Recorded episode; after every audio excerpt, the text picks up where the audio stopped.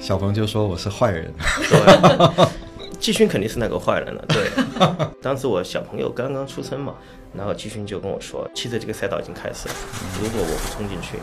可能这个赛道过一两年就结束了。然后当时雷军总还跟我讲了一点，你要从这个飞机的公务舱到经济舱，因为他也是经济舱，你要从五星酒店回到七天回到如家啊。我们以前都是住这样的酒店，这个成长起来的。我算是比较喜欢汽车的，我当时经常举一个例子，我说这个喜欢美食的人自己开个餐馆，很快就把爱好变成一种一种痛苦了。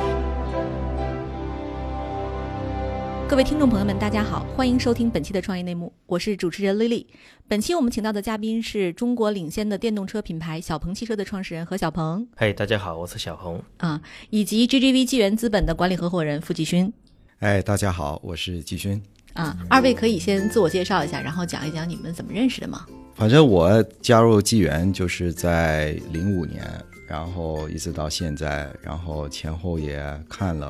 投了不不少的项目。然后认识 UC 应该是在零六、零七年的时候，通过呃雷军雷总的介绍，呃先是认识认识了这个永福，然后后面也认识了这个小鹏跟梁姐，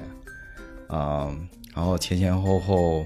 呃也共识了差不多十几年吧。嗯，哦，这么久了是吧？嗯，小鹏，您还记得跟季勋第一次见面的这个场景吗？对，我记得是在一个饭店啊，呃，应该是山东菜啊，这个呃有点嘈杂那个时候，呃，然后我觉得季勋很 nice，因为呃 GGB 当时我听过很久，然后也知道季勋投了百度，呃，非常成功的投资人，呃，那个时候在做 UC，UC 那时候比较小啊，还比较什么阶段当时？嗯嗯，在。应该在 B 轮，对 B 轮在 B 轮的时候，因为当时，呃，永福加入以后，就是第一期应该是陈星，对吧？A 轮的时候，然后我们接触第二就是后期，呃，通过雷军的介绍说应该是 B 轮的时候，嗯。嗯嗯，对，当时接触季勋，实际上，嗯，从我当时接触投资人不足够多啊，上次。那个时候有一个强强烈的感觉，越早期的投资人问的问题越。越比较激烈，越比较激进，实际上是，嗯，那到季勋，从我们的 B 轮开始，我觉得投资人问的问题上，我也都不知道他在想问什么，就是他会问很多的问题，嗯，但是呢，好像又跟这个业务不是很强相关。就，比如问了什么？当时问了一下我读书的一些东西，好像是，然后问了一些企业的情况，问了一下对未来的看法，但是也不是一定是对自己公司的未来的看法，可能是行业的看法。上有蛮多，嗯，这个这个可能跟当时企业不相关的事。像你刚才问这个问题，我还想到有一点，这个我我在去年跟那个 DST 的 Uri 对聊天的时候，他他最后就就就要看一下我的 family 的照片，然后我当时有点惊讶，然后我就去从我的手机里面找出一张给他看，他看了半天之后说，嗯，这个项目挺好，可以投了。然后我就问他 why。对，然后他讲了几个原因呢？这个有一个原因就是说啊，你的家、你自己的个人跟你家庭的人的面相，他觉得可以投资啊。这这也让我是觉得蛮惊讶的一点。但因为其实尤里是俄罗斯人呐，对，他也信这套吗？是，嗯，我觉得很多时候投资人跟创业者的沟通啊，嗯，其实更多的是通过不同的问题，呃，去了解这个创业者。呃，了解他的各个方面，他的学习，呃，到他创业的动机，到他就是说今天在做的事情，他对未来的一些期许展望，呃，就是他对人的态度。我记得当时我小鹏给我一个很强的一个感受，因为呃，UC 最早的时候就是呃。呃，他跟梁姐，嗯，呃，一起创立的，然后永福是后来呃他们邀请加入，呃，然后他他们俩就是呃能够把这个所谓的领领头的这样的一个位置，CEO 这样的一个位置让出来，让永福来来立，这是一个很难得的事情，因为所以我觉得当时我就一直在想，就是呃，小鹏到底是怎么想的？嗯啊，其实后来发现，就是小鹏他这个是，首先他第一他有这个情怀，叫这个创业；第二他有这个胸怀，就是有这个胸怀去做更大的事情。啊，所以这个是我当时一个比较深刻的一个感受，对于小鹏。嗯嗯后续的话，我记得有有几次都是去了小鹏的这个办公室，对，啊、就是一对一的聊，因为呃，其实投资人我们投资项目的时候，他他有时候我们已经决定投了，或者已经投了，但投了以后，其实你对这个你还是会挺关心这个公司的一个发展，然后我是否要，就是因为在过程里面，大家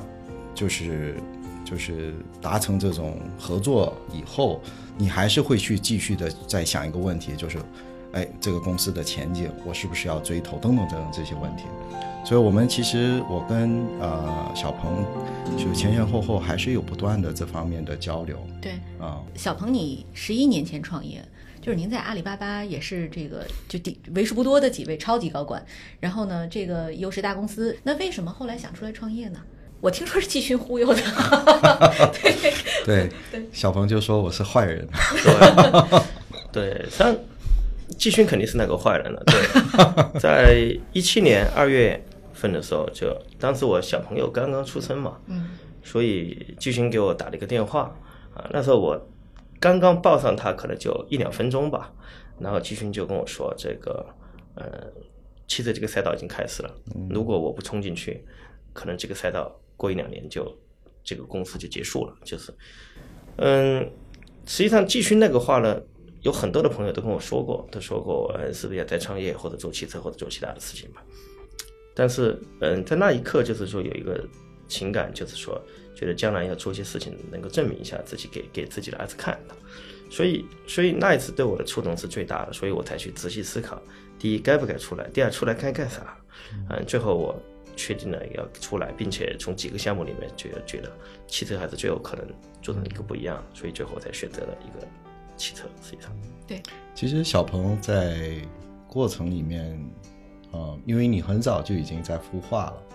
这个汽车，其实你对车是有一定的，就是说对这个方向、对这个趋势、对这个领域，呃，你是有一定的触动的，就是你内心对这方面，所以其实你也可以分享一下，就是当时最早的时候，在你还没出来之前，你为啥会去孵化小鹏汽车这个项目？对我最开始听说伊隆马斯克是在一一年、一二年吧，对，但是那个时候不觉得有什么这个，因为也不也没有开过他的车，也也不知道他的情况。然后我，但我我在一三年，一三年的时候，我我觉得，嗯，我觉得智能汽车有可能会跟智能手机一样，在在未来的十年到十五年里面会有巨大的变化。但那时候就是一个想法了，呃，以当时 UC 的情况，根本没有能力去自己来造车。实际上，在一四年阿里整合了 UC 之后，实际上我也提出来是在阿里体系造车，当然也被无情的否掉了哈。这个，嗯，但是我我一直都觉得，嗯，因为我是一个产品人，啊，产品人都想是自己做出一个产品能够改变世界啊。那么这个改变的范围越大，改变的深度越深是越好的。嗯嗯，UC 浏览器一个月有好几个亿的用户，它改变了很多用户的嗯移动的浏览行为或者移动的消费行为。但是，嗯，车跟浏览器差别太远，它可以改变的很深。嗯，如果一个智能汽车真正能够让汽车可以不用它自己开，对它日后的工作、社交、居住都会有巨大的变化。我认为，嗯，所以在那个时候呢，我我觉得，但是我又不是一个汽车人。啊，我我深知汽车比互联网要复杂的很多，实际上硬件互互联网连做硬件都很难成功。我们当时在 UC 跟在阿里都孵化了几个硬件项目，后来来看全部都都失败了，上是真的整个的逻辑、整个的运营方式完全完全都不一样。嗯，所以我在那个时候才去想，我说，嗯，中国有没有这样的团队啊？他们正在做类似。嗯，特斯拉或者说正在类似做智能汽车的事情，因为当时还不太确认特斯拉是不是在做智能汽车。实际上，所以所以我才去找，呃，才去后来认识到了 Henry 等等，呃，所以所以在这个时候的话呢，我就通过投资的方式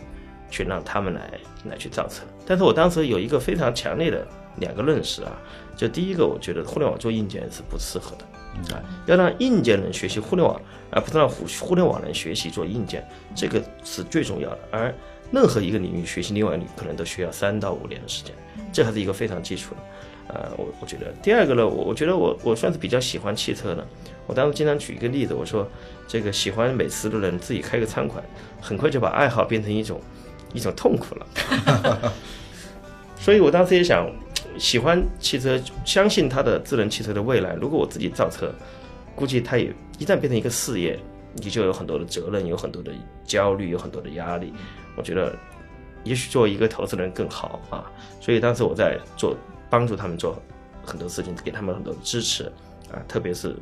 投融资的领域。但是实际上在之前是压根就没有想过自己去去造车。实际上，记得当时呃，小鹏邀请我。还有 Jenny 一起去，呃，就是开就刚开始不久吧，然后我们去试驾了一下当时的他们改造后的一个车，呃，叫罗车啊，对，然后呃，当时就是说，哎，这个还是挺有意思，但当时确实还没也没有感觉到这个市场的一个呃这个所谓爆发性，呃，那但但在一七年的时候，当时。我们就开始看到很多，因为无人驾驶、智能车已经开始一个越来越热的一个话题。当时也接触了很多的人，也接触了一些新兴的一些创业公司。然后我一直在寻找，我一直在寻找，说我觉得这个是一个一个很大的一个巨大无比的一个市场。如果说手机这空间，呃，这个红利已经没有了。因为大量的这些所谓的各种低端的这个这个应用都已经被巨头、大巨头、小巨头占据了，那么一个是家里的空间，一个就是汽车这个空间。我觉得这个汽车这个空间还是一个有很大的想象空间的，就是从一个功能车到智能车的时代，它一定会过到来。那么在这个时候，谁最有能力做这个事情，便是我下一个问题。然后。当时见了很多人以后，我一直觉得小鹏最合适，然后就我就其实我跟他前前后后也聊过将近差不多一年吧，就一年多了，一年多就是一直觉得说你你要我们要投你就得出来，就他他要 all in，他要 all in，我也愿意跟他一起赌这把，嗯，因为我觉得虽然呃挑战很大，呃也不是没有风险，但是。这个空间，这个机会也足够大，去让我们一搏，所以这一点我觉得非常重要。然后我觉得刚才小鹏讲的一个很重要，就是说他是一个做产品的人，啊，我觉得车就是一个很，它是一个新一个新的一个产品的一个迭代，它需要一个整体的一个产品的一个思考，重新思考。啊，再说我觉得小鹏作为一个连续创业者，他有一个啊。很多人没有的一个光环，就你说一个新兴的创业者去做这个事情靠不靠谱？我觉得挺难的。嗯，啊，你要那么多的投资人，那么多的资本去跟进啊，所以我是觉得小鹏是最有能力把这个事情做好。对，但其实连续创业者的光环会不会也带来很大的压力？失败了怎么办？我觉得没有这个压力，因为我是一个闲不住的人啊。当我一旦 all in 了，我我真的就会。全部全全情投入，就像之前小鹏汽车在广州比较郊区的稍微偏远一点地方办公的时候，我当时就住在那里啊，我觉得每天可以节约大概一个小时多一点的来回的车程。那你家人也会搬过去吗？嗯，不搬过去。啊，那你太太会不会有意见？那当然很有意见。对，我我当时去也请教了很多朋友，比如包括雷军总啊，他也跟我讲了，他他是连环创业的上市。嗯，有很多很多东西真的是要重新，就是要把袖子卷起来，有很多细节要亲自重新去做，要不然，嗯，完全用管理的一个方式，你第一你学不到，第二你看不清楚，啊，这是非常重要的。然后当时雷军总还跟我讲了一点，那我那还挺大压力。他说这个你要从这个飞机的公务舱到经济舱，因为他也是经济舱的。你要从五星酒店回到七天，回到如家啊。我们以前都是住这样的酒店，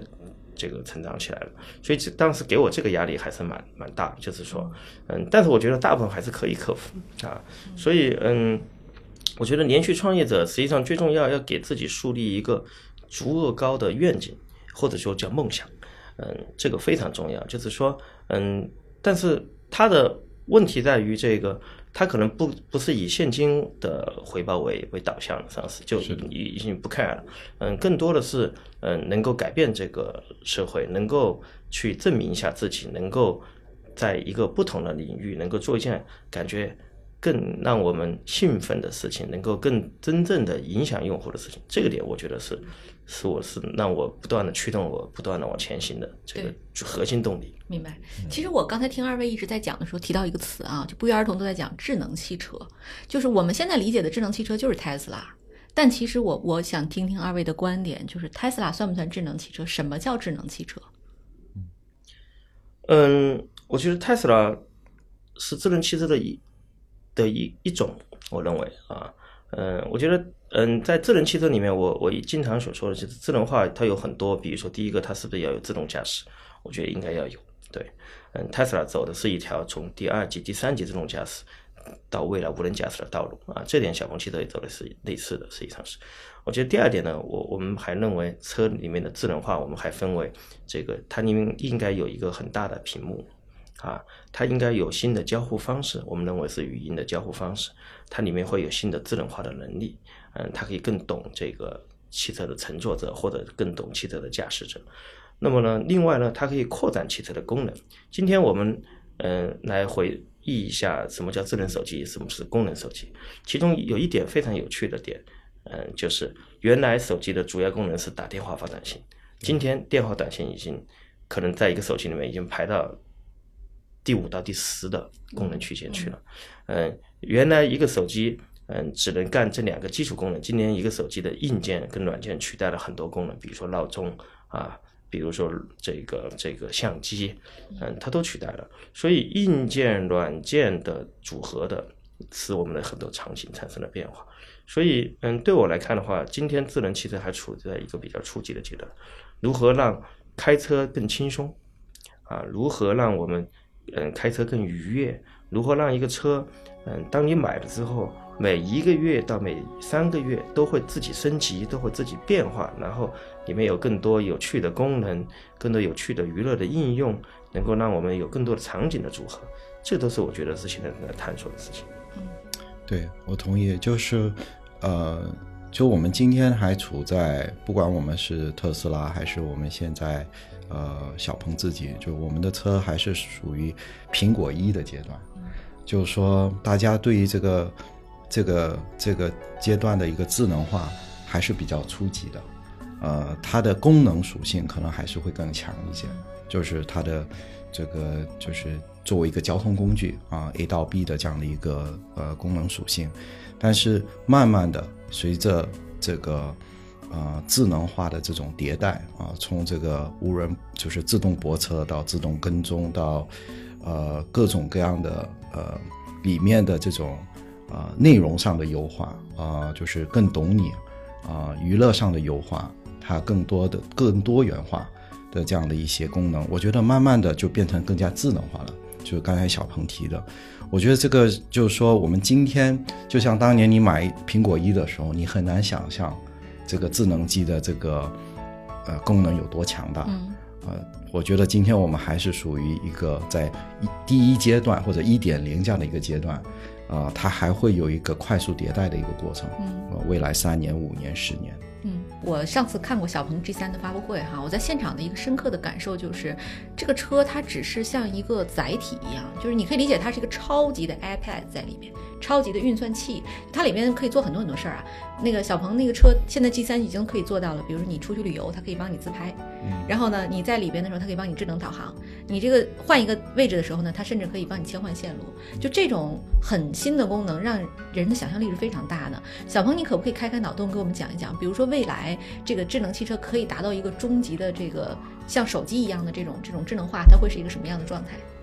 我把智能出行或者叫智能汽车分为两个大的阶段吧。我觉得第一个大阶段就是说，嗯，如果如果来我们来举例，苹果一到苹果那个那个四啊，我觉得苹果四是一个比较蛮大的一个转换，嗯的这个阶段。这个阶段我我觉得，首先这个车应该把它普及化啊，就是让很多人都买得起，都都能够去用。嗯，第二点呢，它里面拥有比较好的自动驾驶，记住不是无人驾驶。嗯，小鹏这一款车，我们的目标是呢，百分之五到十五的市场都是用的可以用了自动驾驶。那么，但是我认为未来的再过两三代的车，就可以让呃很多人在百分之五十以上的开车的时间都是用自动驾驶的，就是说节约了百分之五十的时间，我觉得是完全有可能做到的。嗯，那么在这个时候的话看到汽车里面有更多的娱乐性的应用，嗯，汽车里面能够实实现更多的功能，比如说唱歌等等。嗯，这是我觉得第一个上半场。我觉得到了下半场才是智能汽车、智能出行一个比较大的转换。嗯，那个时候，嗯，我认为第三点五级的自动驾驶或者第四级的无人驾驶会比较通用。那么那个时候呢，会有更多的出行的这种无人驾驶的车辆出来。我觉得那个时候有一个非常重要的转变，比如说举一个例子啊，今天我们可能住在一个城市，嗯，大概呃开车一个小时上。一个小时实际上可能只隔了三十公里，啊，因为它有堵车，它有各种各样的情景，嗯，那么假设有一个人住在郊区，也是一个小时，假设是七十公里的话，他会觉得心里很远，因为他自己开七十公里，他会觉得心理上很很远，很孤独，嗯，对。那么如果是无人驾驶的时候，你上次这两个问题都完全已经打破了，就是说，第一个，呃，马路上的车，我认为。阶段性会更多，而不是更少，但是通过的平均效率会提高。嗯，第二个呢，基本上不用关注红绿灯跟这个通行的这个这个转弯的各种各样的问题，它会导致我们每一个人居住的地方都有可能可以比现在要远很多啊。但是你不觉得它是很远？像因为你像内心上你是不用开车的，它是它在这个时长内你可以做其他任何的事情。嗯，那么一旦当这个出现了，你的居住，你的住宅就会是选择的地方就会不一样。啊，这第一。第二点的话，嗯，今天，嗯，你的爸爸妈妈，嗯，小朋友们，他们在高峰期上下班或者去买菜或者去访友，是很非常困难的，实际上是，嗯，因为那时候交通很堵塞，嗯，因为那时候的的士也很难叫啊，包括任何的出行工具。但是我觉得在那个时候，就我觉得不太远啊，嗯，你会发现大量的现在高峰期不用车的人，都进入到用车阶段。那么在这个时候又会触发触发一些新的东西，就是说，嗯，第一，用车的人群大幅度扩张；第二个，嗯，在高峰期阶段，他们有可能在车上可以吃饭啊，他们可以在车上叫一个饿了么的外卖，然后由另外一个送餐车把车交换，把那个外卖交换过来。那么车上吃完之后，他再把它交换出去。实际上，这个绝对不是梦幻，这是我相信在若干年后大家一定会看到的场景。我觉得，所以，嗯，我我认为未来的出行会把我们的居住，嗯，消消费、社交，甚至办公，都会有巨大的改变。我觉得在那个时候，最重要的不是数据的优势，嗯，也也不仅仅简单是软件的优势，嗯，它一定是硬件、软件跟运营的能力的组合，才有可能把这个服务的体验做得好，才有可能把规模跑得最快，嗯，所以，所以这也是我觉得，嗯，这是未来的出行的一个很大的场景，嗯。我觉得小鹏说的非常好了，所以那我我觉得就是说，这个车到了智能化，它就是一个智能的一个空间，它不仅仅是一个交通工具，就你从一个固定空间，就是你的家、你的办公室，呃，把自己放到另外一个空间里面去，这是一个移动的空间。这个空间里面，因为它释放了你的你的注意力啊，你的手、你的你的眼睛，所以你可以做其他的事情。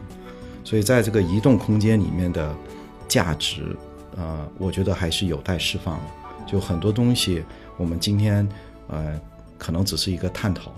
啊，但是未来可能会有更多的这些，呃，可能就是新的一些应用，啊，创新会被会被就是释放到这个空间里面去。嗯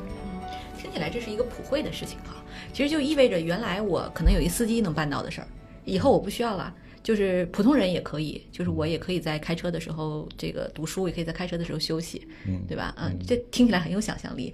对我上次在那个小鹏发布会上哈，还有一个深刻的感触，就是小鹏的这个发布会很像我第一次看小米的发布会。我不知道有没有人有这种感受啊？因为它小米当时是一直在对标苹果，它的每一个指标。然后小鹏在发布会上呢也有很多，比如说我们跟 Tesla 在安全性上的，然后呢这个在加速性能上的，然后呢防撞性能上的等等各种各样的指标。小鹏，你是有跟雷军探讨过吗？还是说你们呃就是已经把 Tesla 做成你的这个对标的这个对手了呢？嗯，我没有跟雷军探讨过发布会 啊，对，嗯，但是我我我上次挺喜欢 Tesla，但是我觉得 Tesla 并不符合中国的国情啊，为什么？嗯，我我我首先想说的是，嗯，如果我们我们在做移动互联网的时候，有一个非常有趣的观点，就是叫做语音的高端用户往往是数据的低端用户，反之，数据的高端用户，也就是手机上网的人，是语音的低端用户，他打电话不太多啊，所以我一直都认为，在最开始最有价值的用户数据积累的方式，应该是那些嗯工作几年的互联网人或者科技人，他们才会真正去折腾一台车。嗯，就像我我经常所说的是，我们现在正在去统计，嗯，到下个季度我们就会公布，嗯，用小鹏汽车停一百次车会有多少次用自动泊车。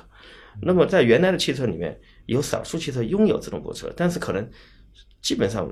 只有百分之一甚至以下人会会用，实际上是就是根本没有人关注用户体验，根本没有人关注数据的价值，并且把它可以通过 OTA 迭代的方式不断的提高成功率跟可靠性的问题。嗯，所以所以我觉得在这条线的话呢，这个 Tesla 上并没有做太多的事情啊。嗯，这次所以要如何运营跟迭代。我觉得第二点的话，就是如何针对中国做很多的应用。嗯，实际上我们来看到现在来看，嗯，全球我认为从嗯互联网市场已经是中美双雄了，实际上是。我相信汽车市场将来中国也一定走向全球化，有一到几家是非常厉害的公司。他们，但是他们一定先把中国的制造做好，第二个把中国的软件跟互联网能力做好，然后基于这两个能力能够进行全球化。嗯，那么今天。嗯，BBA 等这样的公司，他们整车厂都非常的厉害，技术也非常的强，但是他们对于中国的互联网化，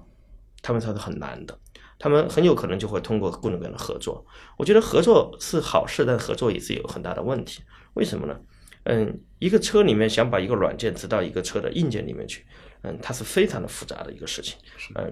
而且它很难让一个软件能够管理这个车很多的硬件跟很多的软件，因为一个车里面有。两三万个零件，嗯，有超过一亿行的代码。我认为未来的智能汽车都是超过一亿行，所以任何一个软件厂商的合作都只能解决一部分软件跟一部分硬件的耦合。但是一个智能汽车是要把里面的非常多最新的硬件跟全部的软件全部组合在一起，它才能够进行运营，啊，才能够进行本地化的升级。所以在这点的话，我觉得特斯拉是一个全球的汽车公司，它没有否中国。第二点，我觉得特斯拉在互联网的运营跟自动驾驶的运营上面，我觉得并不是像是一个互联网的的运营的团队来做，来来来来进行操作。当然了，我相信，嗯，特斯拉未来也会这样做，嗯，所以在整个发布会里面，我我觉得有一个很重要的点，就是说，我们期望能够让智能汽车能够更大众化。哎，第二点，我们想做的一个事情是，我们是在做一个高颜值、高品质和很安全的智能汽车，因为。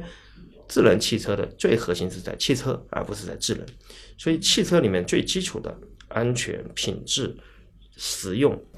这些特性，我为什么在反复的对比？也就是说，希望能够让更多的嗯小鹏的准车主们，他们可以看到我们在汽车领域上花的力气是最大的。实际上，事实也是如此。我们有百分之七十的研发人员都是汽车研发人员，只有百分之三十来自于互联网跟其他的领域。对，智能汽车的本质还是车，还是硬件。那这个传统的这种整车厂，他们会对小鹏有相当大的冲击吗？或者说咱们会冲击他们吗？或者我反过来问？我觉得，嗯，市场的蛋糕是越做越大的啊。我我觉得今天智能汽车还是整个市场里面非常小众的一一群人才会去买的，实际上是，嗯，但是一旦当他买的时候，他会觉得对他的改变、对他的冲击特别特别的大。嗯，那么现在的整车厂里面，我我我我一直来分类，就是说有进取型的和不进取型的，有针对中国的和不针对中国的。实际上，嗯，中国的车市场虽然最近一两年在不断的衰减，嗯嗯，刚刚的数据来看，嗯，二零一八年比二零一七年大概同比降了百分之六点九，但事实来看，还是大概有两千九百万台左右的一个当量，是一个非常大的一个当量的车。那么，嗯，我一直都认为，嗯，这些进取型的和中国本土的这些优秀企业跟小鹏汽车一起，我们会不断的把智能汽车市场做越做越大，是非常之有价值。靠一家是做不动的。但是有一些不是很进取的，比如说在科研上投入不大的，或者有一些只做全球化的，把中国当做一个简简单的渠道来销售的，我认为他们会很难去在这个市场上能够成为赢家。我觉得小鹏汽车跟很多其他的新造车也好，跟其他的进取型的中国的民营跟国营企业也好，都会在这个市场会会花很多的力气，来取得很好的市市市场份额。